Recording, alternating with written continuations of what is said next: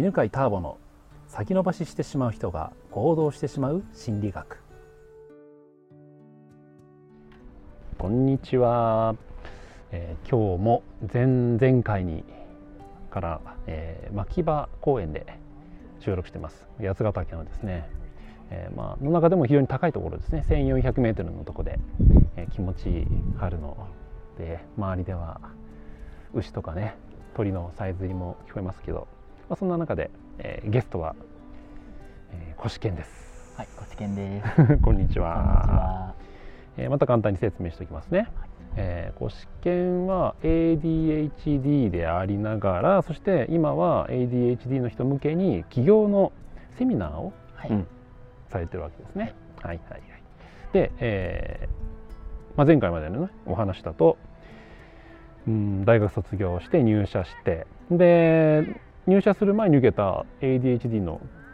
検査で、はい、うん、自分の強みが分かったと。そうですね、うん、分かって。それがこう人よりも行動できると、はい、でこれはいけるぞと。思いました。で入社してでいろんなね、えー、海外の人との話を聞いたりとかする、うん、部署で。で、まあ、おそらく評価も良かったんじゃないかと。と思います、でそれがどう変わってたか。そうですさっきね、えー、前回ののミスで一桁数字を間違える。二桁だったかもしれない。もしかしたら。もしかしたらそのぐらいだったかもしれない。もう億単位とかね、はい、うん、数億が10億みたいな。そうですね。もう怖くて覚えてないです、覚えてない。額を。はい、で他でどどうなったんですか、はい、それで、うん、あのその時にですね、うん、あのなんかちょっと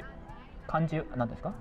専門的なことはなそんななんとなくできてきたのでなんかそこでできないと、調子乗ってきたんじゃないかみたいなことになったんですよね。あえーと、上司が？上司が。簡単に言うと。こいつは調子乗ってきてると。そうそう、うん、こんなところにミスるなんてみたいな。あなるほど。手抜いてんじゃないかみたいな。普通だったら全然わかるはずだろう。そうそうそうそう。なるほど、うん、でしかもその後で気づいてショックショックだったとかあの、うん、実は何人かの人の会社の人には ADHD って言ってたんで,、でその偉い人偉い人がプロジェクトリーダーみたいなしてたんですよね、うんうん、後から聞いたら、うん、それでもそういうふうに思われちゃうんだっていう、まあ、当時は知らなかったんですけどそれでもやっぱりそれもショックが、まあ、あったんですけど。でそうするとですね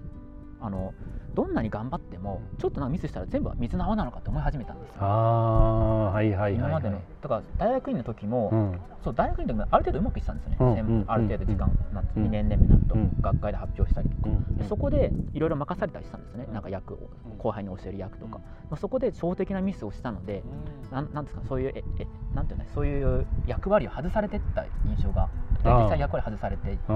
て一人でこういうの決めていいみたいな決裁権とかも取,、取られていって、結局どんなに頑張ってもミスすればダメなんじゃんみたいななるほどね。なりました。そうです。じゃそれでまあじゃあそこからどんなふうに自分は変わってたんですそこから最初転げ結構落ちましてやっぱり。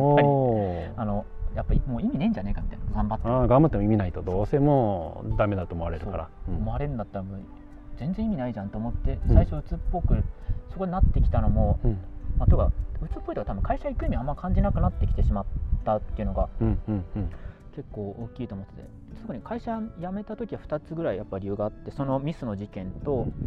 でもう一個やっぱり会社にのなんですかね最初はその途上国支援の会社だったんで、うん、こう世界を救うみたいな結構いい話だなと思ってたんですけど、うん、実情はそうじゃなくて結構なんていうんですかね。あの日本の結構外交の話になっちゃってちょっと説明難しいんですけど、ね、うん、なんて言うんだろうな。昔だなんていうんですかね。表上は世界を救うことなんですけど、結局はあんまりそれがうまくできてなくて、日本の外交のためにやってみたいになってるとかあってこれなんか僕はやりたいこととちょっと違ったところに気づいてしまって、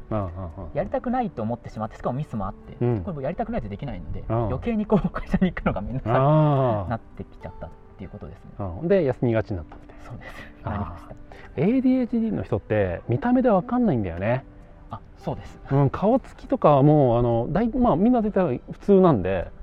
で特にその多動性の強い人行動力のある人っていうのはもうよくしゃべるし、まあ、笑ったりもするしコミュニケーションも取れるから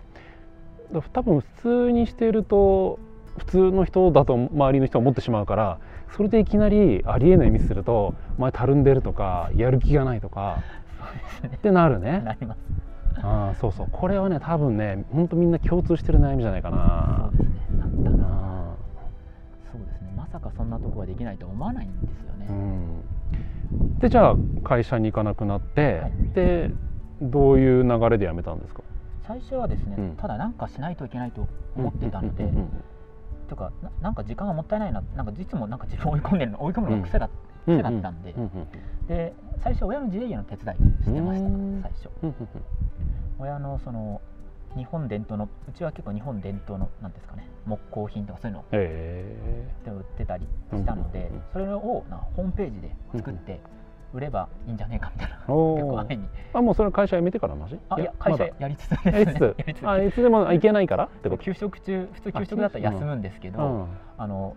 それをやってました。ああ多動性だから。なんかやんなきゃいけなかったんですよ、ね。当時はそうなんですか、もう時間もったいないと思ってたけど、ずっと寝てたらそれこそなんか嫌になっちゃうかなってことでやってました。すごいね、そこはやっぱちょっと普通の人と違うかもね。そうですね。ちょっと。あもう落ち込むと人普通の人も動けなくなっちゃうけど。そうですね。やっぱそこ強みなのかな。そうかもしれないですね。そうですね。でそれでやってくると、案外まあ、最初はあんま売れたかじゃないんですけど、うん、面白かったんですよ。というか全部自分でできるっていう快感がすごい面白くて。会社だったらやりたいことやろうと思うといちいちなんか係係長みたいな人に聞いて部長に聞いてみたいな。話通さないとねいけないからね。自由にやらせてくれなくメンバー、まあ、しょうがないんですけど、あって面倒くさいなと思ってたら、確かに父親の自由営業あんまお金資金力とかあんまないですけど、全部自分自由でできたのは本当に楽しくて。で会社がどうでもよくなっちゃったんですよ、楽しくなってねね、そうですねでそれでなって結局会社に行かなくなって。行かなくなって。っていうことに。でで会社から何か言われました？会社からはでも一応会社から給食扱いなので、うん、確かに悩んでることもあったんですけど、うん、なんか、まあ、落ち込めてるフリーみたいなことをした気がするまあしょうがないです悪いと思ってたんです確かに最初辞めた当初はちょっと落ち込んでたんですけどだんだん持ち直してからも、うん、なぜか会社に行けませんみたいなことになってました、うんうんうん、でクビになったの？クビにな自分から辞めた？一応クビは扱えると思うんですけど僕あんまりもう詳しく関与してないんですけど。一応、えっと、新人のなんか使用期間みたいなのが1年ぐらいあってその1年をちょうど1年過ぎた時に全然会社に通えてなかったので,、でそれでもうしょうがないからですね、ってことでなったじゃあ無理ですねみたいな感じで。ああなるほどね。あ使用期間だったわけですね。そうです。おおでじゃあそれがねその時まではお父さんの仕事を手伝ってて、はい、いやそれがじゃあどうして ADHD の人の起業を支援する、うん、ビジネスになったのかというのをじゃあ次に聞きたいと思います。はい、はい、ありがとうございます。この番組は犬飼ターボ、ナビゲーター竹岡由伸でお送りしました。